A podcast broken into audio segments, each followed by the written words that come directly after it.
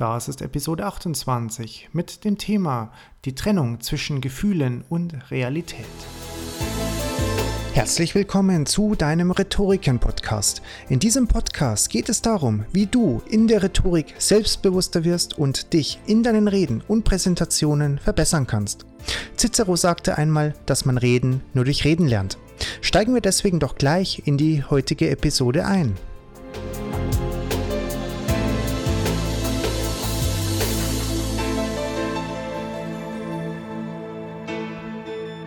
Herzlich willkommen zurück zu deinem Rhetorik-Podcast Rhetoriken.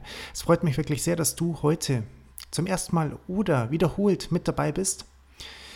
In diesem Podcast geht es vor allem darum, wie du deine Rhetorik mit dir selbst und natürlich auch in der Kommunikation mit anderen so aufbauen und vielleicht auch umstellen kannst, dass du entsprechend mit dir selbst zufrieden bist, wie du mit dir und auch mit anderen kommunizierst und ins Gespräch gehst oder auch wie du selbstbewusst vor anderen auf einer Bühne oder auch auf einer Ebenenfläche sprechen und präsentieren kannst.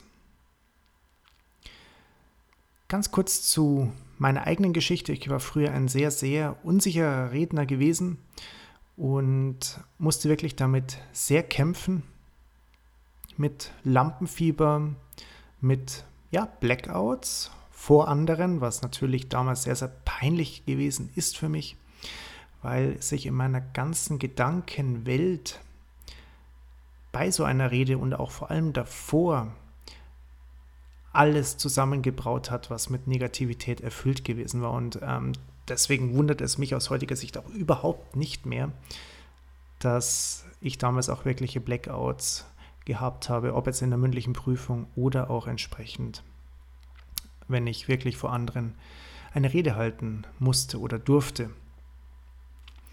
Und nachdem ich verstanden habe, dass meine Gefühle nicht unbedingt immer was mit der Realität zu, tut, zu tun haben, konnte ich wirklich erst loslassen und entsprechend konnte ich mich auch selbst zeigen, indem ich authentisch redete, authentisch ins Gespräch ging, authentisch Präsentationen hielt. Und seitdem bereitet es mir so unglaublich große Freude, vor anderen zu sprechen und ich sehe es immer wieder als neue Herausforderung an, auf die Bühne zu gehen und mein Bestes zu geben. Ich durfte vor Corona ähm, noch eine kurze Rede vor ungefähr 300, 400 Leuten sprechen und es ging mir das Herz auf, weil ich zwar aufgeregt war, positiv erregt war und es als Herausforderung ansah, diese Menschen in der kurzen Zeit irgendwas mitzugeben. Und das war einfach ein sehr, sehr tolles und schönes Gefühl. Und wenn du auch vielleicht Lampenfieber verspürst, wenn du vor anderen sprichst. Und du dieses Mindset aufbauen kannst, dass es dir Freude bereitet, dass du es als positive Herausforderung ansiehst, über dich selbst hinauswachsen zu können, dann eröffnen sich für dich ganz neue Wege. Und sei es, ob du jetzt am Anfang deiner Rednerkarriere bist oder dich auch im Vorstellungsgespräch verbessern möchtest oder schon ein geübterer Redner bist, der ab und an auch schon Auftritte hat, so schau gerne auch mal auf www.rhetoriken.de vorbei, wo du nicht nur die Theorie der Rhetorik erlernen kannst, sondern eben auch praktisch üben kannst. Vor deiner Webcam, Smartphone-Kamera, du kannst die Reden privat halten, mit Freunden teilen, der Community zeigen oder auch einen von unseren Experten zukommen lassen, wo du dann entsprechend Feedback bekommst und so lernst du dann die rhetorischen Fertigkeiten für dich sehr, sehr rasch und schnell. Zwei unserer Dozenten haben auch schon den Europameistertitel eines international anerkannten Redewettbewerbs gewonnen. Und schaust dir einfach mal kostenlos für 14 Tage lang an. Du kannst auch zwei Kurse belegen, das kostet dich dann erstmal gar nichts. Und schau dir in Ruhe an, ob das was für dich ist. Ich lade dich herzlichst dazu ein. Und wenn du dich entschließt, ein Abonnement bei uns abzuschließen, dann kannst du mit dem Gutscheincode Podcast noch einen entsprechenden Rabatt bekommen. Doch ohne weitere Einführungen möchte ich auf die heutige Episode nun zurückkommen. Ganz viel Spaß!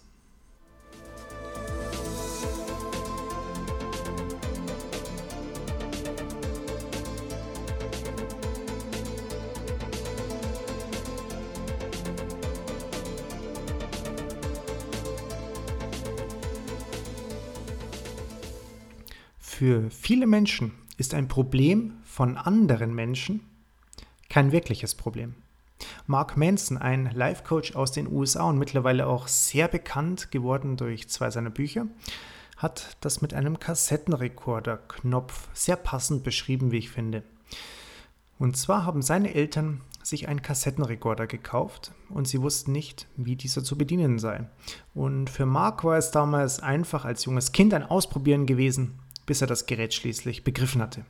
Und so überträgt Mark Manson es auch auf das Leben, was meiner Ansicht nach wirklich sehr schön umschrieben ist. Von außen betrachtet ist es leicht, einfach Knöpfe zu drücken bzw. einem anderen Menschen einen Ratschlag zu geben, was man an seiner Stelle tun würde. Doch dann übersieht man dabei, dass man, wenn man selbst dieses Problem hätte, auch Gefühle hätte, die damit tief verbunden sind mit diesem Problem. Und dazu steht man dieser Situation dann auch so nah, also so eng, dass oft das in Anführungszeichen einfache und hier im übertragenen Sinne der, den Kassettenrekorder-Knopf zu drücken, nicht so einfach ist, wie es scheint.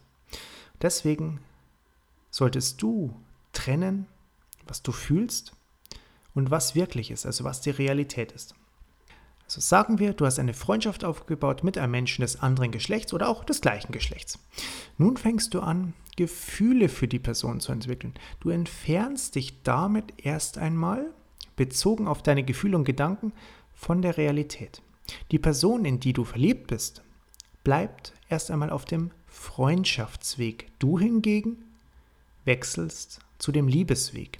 Ihr geht deswegen nicht mehr zusammen einen gemeinsamen Weg. Und das ist so eine sehr schöne, versinnbildlichte Trennung zwischen der Realität und deiner eigenen inneren Welt, deiner Gefühls- und Gedankenwelt. Möglicherweise spinnst du dir sogar wie eine Art Scheinrealität einen Traum zusammen. Nun, was kannst du in dieser Situation machen? Wirst du vielleicht einen Freund fragen.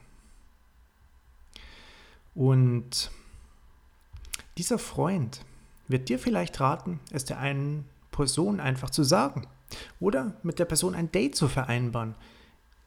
Der Person einfach zu zeigen, was du für sie oder für ihn empfindest. Und doch wirst du dir nun denken, oha, ja, das ist mir schon klar, aber ich will doch die Freundschaft nicht kaputt machen, wenn die Person Nein sagt. Und selbst wenn wir in eine Beziehung kommen sollten, dann könnte es auseinandergehen und so weiter. Und du denkst und denkst und denkst im Kreis und erfindest dann Ausreden oder sonstige Gedanken da dazu, dass du es der Person nicht sagst. Und von außen betrachtet ist es einfach, den Ratschlag zu geben, sag es der Person einfach. Mach ein Date mit ihr aus. Wahrscheinlich würdest du das einem Freund oder einer Freundin vielleicht genauso raten. Doch ist man nun selbst die Person, steht man dem Ganzen zu nah, ist mit zu vielen Gefühlen einfach involviert. Das Problem ist, dass man seine Realität durch die Emotionen definiert. Deswegen solltest du die Gefühle von der Realität trennen, weil sie einfach nicht immer etwas Gemeinsames haben, wie du an diesem Beispiel sehen kannst. Du denkst dir eine Traumwelt zusammen, träumst vor dich hin, wie schön es mit der Person wäre, wenn ihr zusammen seid und trotzdem bleibt ihr nur Freunde und das tut ziemlich weh. Und dann kann es sein, dass du irgendwann mal ausbrichst und dann auf einmal ihr aus heiterem Himmel deine Liebe gestehst. Und ganz ehrlich, das funktioniert meistens eigentlich nur in Hollywood-Filmen. Wir kommen darauf noch einmal zurück, doch ist es wichtig, es hier bereits schon einmal anzuführen. Das Leben dreht sich um das in Anführungszeichen Nicht-Wissen und die Aktion, die daraus entsteht. Das ändert sich nie. Du weißt nie, was passieren wird, wenn du etwas machst. Und deswegen brauchst du auch gar keine Angst davor zu haben. Es ist einfach normal. Niemand weiß, wie die Zukunft ist. Vor allem im Moment nicht, noch weniger. Niemand weiß, wie Personen reagieren. Niemand weiß, ob eine Entscheidung nun richtig oder nicht so richtig oder ganz falsch ist. Es ist einfach wichtig, dass du in Aktion trittst, dass du dich entscheidest und dass dir die Entscheidung nicht abgenommen wird. Denn viele deiner Mitmenschen halten sich in Traumwelten auf, in sogenannten Scheinrealitäten, in Passivität. Und das macht verdammt unglücklich und vor allem auch unselbstbewusst. Und der Schmerz der Unsicherheit, der Schmerz des Nichtwissens, der Schmerz der Folge der Aktion, die daraus entsteht, das gehört einfach dazu, wenn du in Aktion trittst. Es wird immer ein Teil deines Lebens sein, immer. Aber es ist wirklich wert, diesen Weg zu gehen, diesen Schmerz anzunehmen. Denn dieser Schmerz, der bringt dich vorwärts in irgendeine Richtung. Sei es hier bei diesem Beispiel mit, den, mit dem einen Liebenden oder der einen Liebenden und dem Kumpel. Er bringt dich entweder vorwärts, wenn du es kommunizierst oder ein Date vereinbarst, oder er stößt dich weg, aber er bringt dich in irgendeine Richtung, die nichts mit einem Traum zu tun hat, der dir sowieso nichts bringt, sondern er bringt dich ins Leben. Du lebst, du lebst, du lebst dann. Und dieser Schmerz befreit dein Inneres, also dieser Schmerz der Unsicherheit, des Nichtwissens und so weiter, weil du dann mit der Realität lebst und nicht daneben in einer Scheinwelt, die dir rein gar nichts bringt.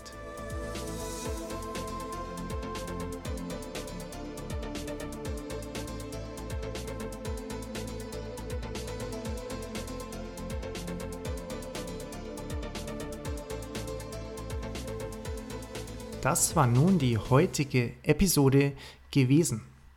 Wenn dir diese Folge gefallen hat, würde es mich und würde es uns von Rhetoriken sehr, sehr freuen, wenn du dir ganz kurz Zeit nimmst für 5 Sekunden und uns eine 5-Sterne-Bewertung auf iTunes gibst. Falls dir die Folge nicht gefallen hat, schreib uns gerne direkt an über info.rhetoriken.de und beschreib uns, was wir besser machen können, damit wir es auch wirklich besser machen können für dich. In dieser Episode ging es ja um die Trennung zwischen Gefühl und Realität. Und das, damit hat viel auch in Bezug auf Lampenfieber zu tun. Denn das Lampenfieber ist eigentlich da, weil du mit der Situation noch nicht so ganz umgehen kannst. Weil du dir vielleicht ausmalst, was könnte hier passieren, was könnte da passieren. Ähm, du weißt nicht so recht, wie du redest, wie du reden kannst, was alles sein kann und malst du da so eine kleine Gedankenwelt zusammen, das auch gar nichts mit der Realität zu tun hat. Und die Gefühlswelt hat mit deiner Rede, die du gleich halten wirst, an sich gar nichts zu tun. Denn wenn du auf eine Bühne trittst, sind alle anderen auf einmal automatisch passiv veranlagt.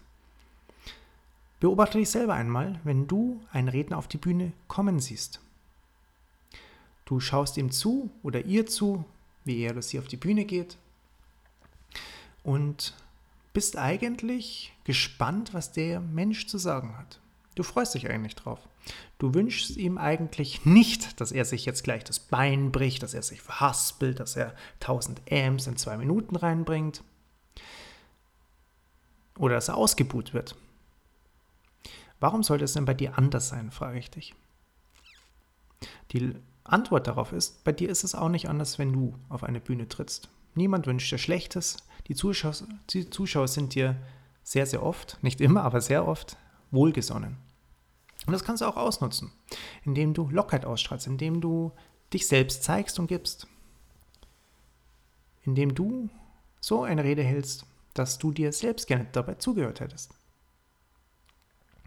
Und da sieht man eigentlich recht schön, dass die Gedankenwelt und Gefühlswelt bei den Schritten zur Bühne eigentlich recht viel ausmacht. Du kannst das negativ sehen oder positiv sehen. Du kannst sagen, boah, ich bin ganz schön aufgeregt, boah, es wird nie was oder ah, ich weiß nicht, ob ich das schaffe, oh, die Zweifel, ja, aber beim letzten Mal lief es auch nicht so gut. Oder du kannst sagen, beim letzten Mal lief es nicht so gut, jetzt habe ich die Gelegenheit, es besser zu machen. Oder ich bin positiv erregt, ach, ich bin so aufgeregt, ach, das wird so toll. Herzklopfen, endlich lebe ich mal wieder. Und wenn du mit solchen Gefühlen reingehst in der Rede, dann hält dich eigentlich kaum noch was ab, eine tolle Rede zu halten.